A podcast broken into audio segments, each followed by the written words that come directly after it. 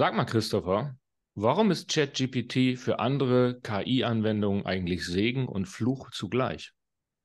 Ja, das äh, ist eine sehr, sehr gute Frage. Also vorab schon mal ganz herzlichen Dank, dass ich mal hier sein darf. Ich glaube, um diese Frage zu beantworten, muss man sich im Endeffekt erstmal bewusst machen, in was für Dimensionen man bei so einer Technologie spielt oder von was man da genau spricht. Also um ein Gefühl zu bekommen, in was für einer Größe ChatGPT unterwegs ist, muss man sich eigentlich nur mal reine Zahlen angucken. Zum Beispiel, um diese ganze Anwendung im Betrieb zu halten, wendet OpenAI ungefähr 700.000 Euro pro Tag auf, damit das Ganze überhaupt nur aufrechterhalten werden kann. Und die Entwicklung von GPT-4 hat ungefähr 100 Millionen Euro gekostet, wenn man den Quellen so glauben darf. Von daher, ich glaube, das äh, ist schon eine bahnbrechende beziehungsweise eine revolutionäre Technologie, die sowohl für andere KI-Lösungen, ich sag mal, Fluch und Segen zugleich sein kann. Das hat im Endeffekt eigentlich unterschiedliche Auswirkungen. Also ich glaube, der größte Faktor, den wir vor allen Dingen auch als KI-Startup spüren, ist, dass die Menschen, ich sag mal, für KI ein deutlich besseres Bewusstsein bekommen haben. Also es ist unfassbar intuitiv und benutzerfreundlich und zeigt den Menschen eigentlich, auf was für einem Scope wir uns aktuell bewegen, was KI angeht und was heutzutage möglich ist. Zeigt aber natürlich auch, ich sag mal, einige Schwächen auf, beziehungsweise ich sag mal Risiken, was so ein KI-Tool mit sich bringt. Also das kann zum einen zum Beispiel damit einhergehen, dass man heutzutage mit KI meistens, ich sag mal, LLMs beziehungsweise Chatbots wie zum Beispiel ChatGPT ähm, ja sieht, dass die Menschen das Ganze halt so wahrnehmen, dass KI nur noch ein Chatbot sein kann, was natürlich de facto nicht richtig ist. Also wir können auch numerische oder bildverarbeitende KI heutzutage auf einem ähnlichen Niveau eigentlich entwickeln, wird aber einfach in der breiten Masse noch nicht so angewendet, einfach weil es, ich sag mal, rein vom Kontext und den Anwendungsfällen Fällen her, glaube ich, nicht so allgemein und generalistisch ist. Auf der anderen Seite birgt es natürlich unfassbare Chancen. Also wenn man sich allein mal anguckt, wie viele Tools heutzutage GPT-powered sind, die diese Kraft, ich sag mal, von so einem Tool auch für eigene Entwicklungskapazitäten, für eigene Prozesse nutzen können, um zum Beispiel eigene Anwendungen zu optimieren, bringt das natürlich unfassbar viel. Mhm. Aber damit hast du ja schon gleich mehrere Punkte angesprochen, die sozusagen eben nicht nur äh, den Segen ausmachen. Momentan wird ja viel bei ChatGPT über den Segen gesprochen und bei Fluch im Deutschen dann eher über Themen wie äh, Datenschutz oder Vertraulichkeit. Aber das sind ja noch ganz andere Aspekte, die du reingebracht hast. Ist, ich nehme zum Beispiel als einen Punkt mit, die Latte ist viel höher gelegt. Und zwar auf dem Level, wo Unternehmen wie eures einfach schon mal von den äh, Finanzzahlen her keine Chance haben, irgendwie auch nur gegen anzustinken. Absolut. Also ich glaube, die Latte äh, ist, glaube ich, auch das, also die, die Messlatte, die gesetzt wurde, die ist, glaube ich, auch das Hauptproblem im Markt heutzutage. Also ich glaube, man muss sich bewusst werden, dass sowas aus eigenen Stücken zu entwickeln quasi ein Ding der Unmöglichkeit ist. Also wenn man sich nur mal die letzten Tage anschaut, wo zum Beispiel Alep Alpha eine Rekordfinanzierung von 500 Millionen Euro erhalten hat, nur um eine Lösung in Europa nachzuziehen. Da ist noch nicht mal die Rede davon, dass man das Ganze irgendwie optimiert und, und ChatGPT quasi besiegt, ich nenne das mal in Anführungszeichen so, sondern da geht es überhaupt darum, eine Alternative in Europa zu schaffen. Mhm. Sieht man, glaube ich, in was, für einem, in was für einer Dimension wir da unterwegs sind. Nichtsdestotrotz muss man natürlich genau auch da eigentlich anknüpfen und sagen, ChatGPT ist halt ein Tool, was unfassbar vielen Entwicklern oder ich sag mal auch anderen KI-Startups zum Beispiel einfach wie befähigt. Bedeutet, wir zum Beispiel, wir können auf solche Tools zurückgreifen und sie für uns verwendbar machen, wo wir niemals vorher die Chance gehabt hätten, auf so ein oder ich sag mal, auch so eine Kraft in Entwicklungskapazitäten oder zum Beispiel, wie schnell kann ich heutzutage Code schreiben? Wie einfach ist es für mich vielleicht ein optimiertes Labeling hinzubekommen von Daten? Wie schnell kann ich zum Beispiel im Vertrieb Texte generieren, die für mich äh, in Marketingaktivitäten sinnvoll sein können? Das sind natürlich alles Themen, die für uns dann zugänglich gemacht wurden, wo man dann wirklich sagen kann, äh, das ist ein absoluter Segen für uns. Mhm. Definitiv. Jetzt nehme ich wahr, dass die Diskussion, also zum einen haben wir, haben wir halt sozusagen da, da ein paar Unternehmen, die vorgelegt haben. Das können wir zwar auch nutzen, aber das ist dann immer noch deren Lösung. Das ist der, so der eine Punkt, den ich mitnehme. Und der zweite Punkt, der mich auch immer umtreibt, ist, künstliche Intelligenz wurde ja nun wahrlich nicht erfunden mit ChatGPT oder mit generativer äh, KI, ähm, sondern wir hatten den KI-Winter, da lief es also augenscheinlich eine Zeit lang nicht so gut, aber das sind ja Sachen, die sind ja 50 Jahre praktisch alt. Ähm, mhm. und auch nach dem KI-Winter gab es ja in den letzten Jahren schon einige Anwendungen, die eben nicht klassische Large Language Models waren. Und ich habe die Wahrnehmung, dass das, und da wurde ja vieles auch schon erreicht. Und ich habe die Wahrnehmung, dass die, die Diskussion sich jetzt nur noch verengt auf Large Language Models, insbesondere die, die, die großen wie, wie Lama, ChatGPT äh, und BART. Wie? Definitiv. Also ich, ich glaube, das ist ein Grundsatzthema, dass, ich sag mal, KI ist natürlich irgendwo ein Hype, der einfach in gewissermaßen auch ein bisschen sexy ist. Und der hat durch ChatGPT einfach nochmal eine Welle genommen, die ein unfassbares Ausmaß äh, erhält. Also wenn man sich allein mal anschaut, innerhalb von zwei Monaten haben die Rekordnutzer generiert. Da hat selbst TikTok für diese Zahl neun Monate gebraucht. Also einfach mal um zu erkennen, wie schnell das Ganze ging. Und ich glaube, alleine zum Beispiel Google würde ich jetzt mal rein technologisch, ohne dass ich jetzt tief drin bin, wie Google technologisch aufgestellt ist, äh, sagen, dass die wahrscheinlich rein von der Intelligenz her gar nicht weit weg sind, sondern einfach andere Anwendungsfälle besitzen äh, wenn, die, wenn man sich zum Beispiel diesen semantischen Index und ähnliches anguckt, ähm, dann ist es, glaube ich, vor allen Dingen einfach ein Hype-Thema, wo, ja, ich sag mal, wir eine ganz neue Dimension verspürt haben, einfach dadurch, dass äh, ChatGPT, ja, ich sag mal, so unfassbar zugänglich ist. Das bringt aber natürlich auch unfassbare Risiken mit. Also ich glaube, was wir zum Beispiel sehr, sehr oft im Kundenstamm oder auch generell bei, ich sag mal, allen Leuten, die so in unserem näheren Umfeld eigentlich unterwegs sind, spüren, ist äh, auch ja, ich sag mal, so eine Art Angst davor, diese Informationen für sich selbst zu bewerten und verwerten. Also ich glaube, ich weiß nicht, ob du das schon mal gehört hast, dieses ganze Thema Halluzinieren. Ähm, man vertraut solchen Lösungen teilweise auch nicht zu 100 Prozent. Also ich sag mal, das System ist natürlich darauf trainiert, immer am Ende eine Antwort zu geben. Nach gewissermaßen arbeitet das immer nach den Spielregeln eines Zufallsprinzips. Mhm. Und ähm, das ist natürlich dann so ein Thema, wo wir vor allen Dingen, ich sag mal, in gewissermaßen erstmal als KI Lösung oder als KI-Startup auch Vertrauen wieder zurückgewinnen müssen. Also wo wir wirklich sagen, okay, solchen Tools kann man vertrauen, auch in breitem Maße, auch wenn ich vielleicht das, das Tool mit Themen bediene, die ich vielleicht heute so noch nicht für mich selbst bewerten kann. Und auf der anderen Seite haben wir auch immer noch diesen riesen Berg an Themen, äh, alles was Datensicherheit angeht. Und äh, ich glaube, das sind alles Themen, wo man sagt, okay, das hat sich jetzt durch diese ChatGPT-Welle oder diesen sag mal, neuen KI hoch nochmal deutlich mhm. angekurbelt, wo man vielleicht vorher gar nicht so tief drin war. Mhm. Gut, jetzt ist es ja so, dass die äh, Systeme halluzinieren. Wie du sagst, die suchen einfach nur das Wahrscheinlichste raus und wenn sozusagen das Richtige nicht da ist, dann nehme ich halt das nächstwahrscheinliche. Und äh, das ist ja ein Problem. Wie geht ihr damit denn fachlich um? Ja, das ist ein äh, sehr großes Problem. Also ich sag mal, grundsätzlich ähm, gibt es da, also ich sag mal, OpenAI zum Beispiel arbeitet ja zum Beispiel ziemlich stark schon daran, dass das genau nicht mehr der Fall wird. Fängt ja jetzt auch an, zum Beispiel sowas wie Referenzen und ähnliches zu implementieren und das Ganze einfach ein bisschen griffiger zu machen. Für uns geht es im Endeffekt einfach darum, dass wir zum Beispiel in unseren Use Cases Daten versuchen zu verifizieren. Also bedeutet, wir arbeiten sehr, sehr stark damit, dass wir, ja, ich sag mal, über Sekundärquellen gehen, die versuchen, solche Daten dann wirklich mit Inhalten im Internet halt zu verifizieren, die wirklich de facto so vorliegen, mhm. und zwar Wort für Wort, nicht generativ. Und äh, ich glaube, das wird auch langfristig der Ansatz sein, wo äh, ChatGPT oder generell alle Large Language Models sich hinbewegen, um das Ganze, ja, ich sag mal, einfach zu einer vertrauenswürdigeren Quelle und Anwendung zu machen, die dann auch in der breiten Masse besser nutzbar gemacht wird.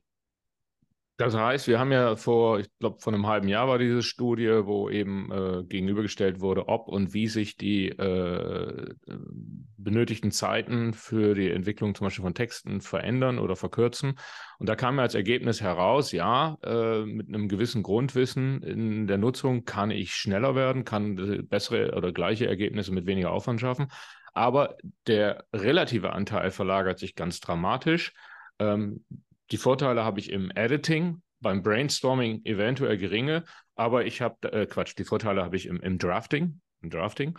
Äh, äh, eventuell äh, habe ich noch Vorteile im Brainstorming, aber im Editing habe ich einen relativ, relativ viel höheren Aufwand, weil im Endeffekt ich genau das machen muss, was du ja gerade gesagt hast. Ich muss sozusagen das, was hier rauskommt und was so nett klingt, eben nochmal in Handarbeit verifizieren. Und der nächste Schritt ist jetzt sozusagen diese Handarbeit des Verifizierens äh, und äh, Filens sozusagen zu automatisieren. Und das ist das, wo ihr dann auch unterwegs seid.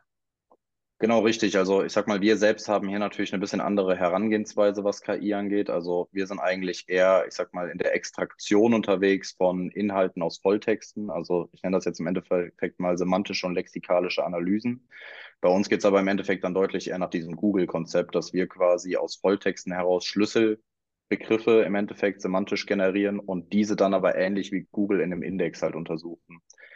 Ähm, das Ganze, ich sag mal gerade auch, was die Zusammenarbeit oder das Implementieren von GPT oder anderen Large Language Models halt angeht, äh, ist dann aber oder geht immer eigentlich auf die Schiene, dass man diese Daten im Endeffekt verifizieren muss.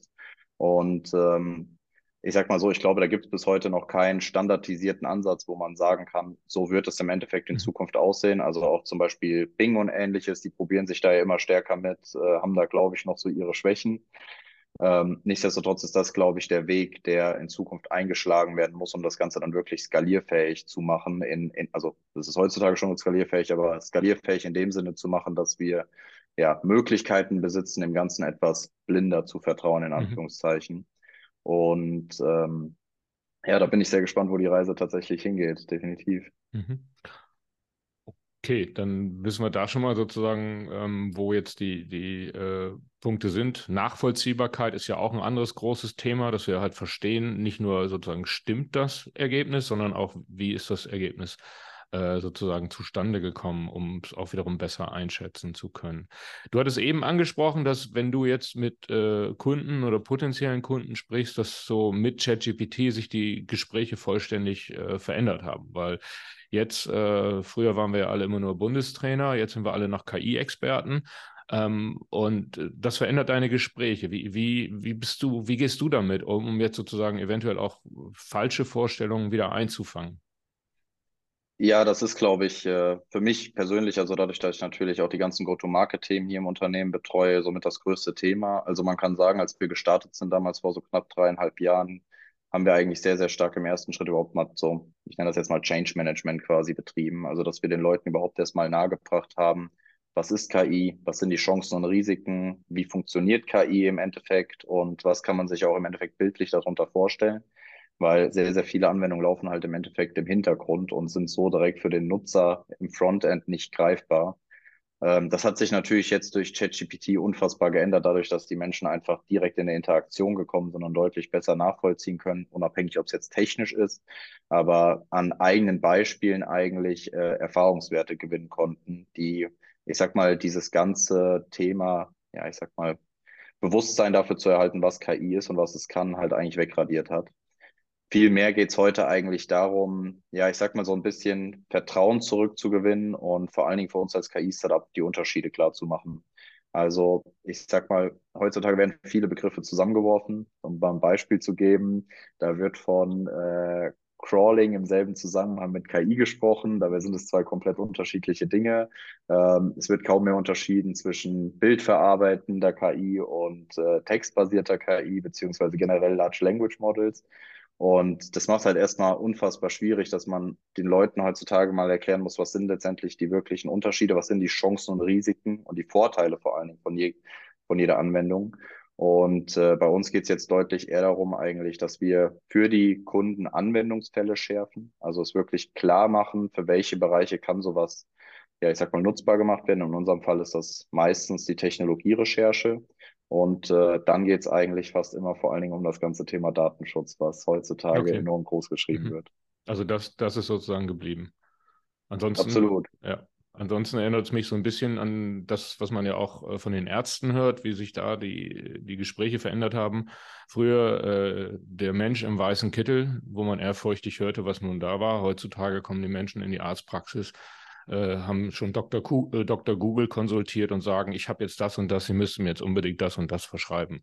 Äh, und das ist so ein bisschen auch die Situation, die ich bei, bei dir, bei euch raushöre. Ihr müsst jetzt sozusagen auch erstmal mit festen Vorstellungen euch auseinandersetzen. Definitiv. Also ich sage mal, man kann bei uns natürlich auch offen sagen, dass wir oft äh, gemessen werden an zum Beispiel Resultaten, die bei Google oder bei ChatGPT mhm. halt aufkommen.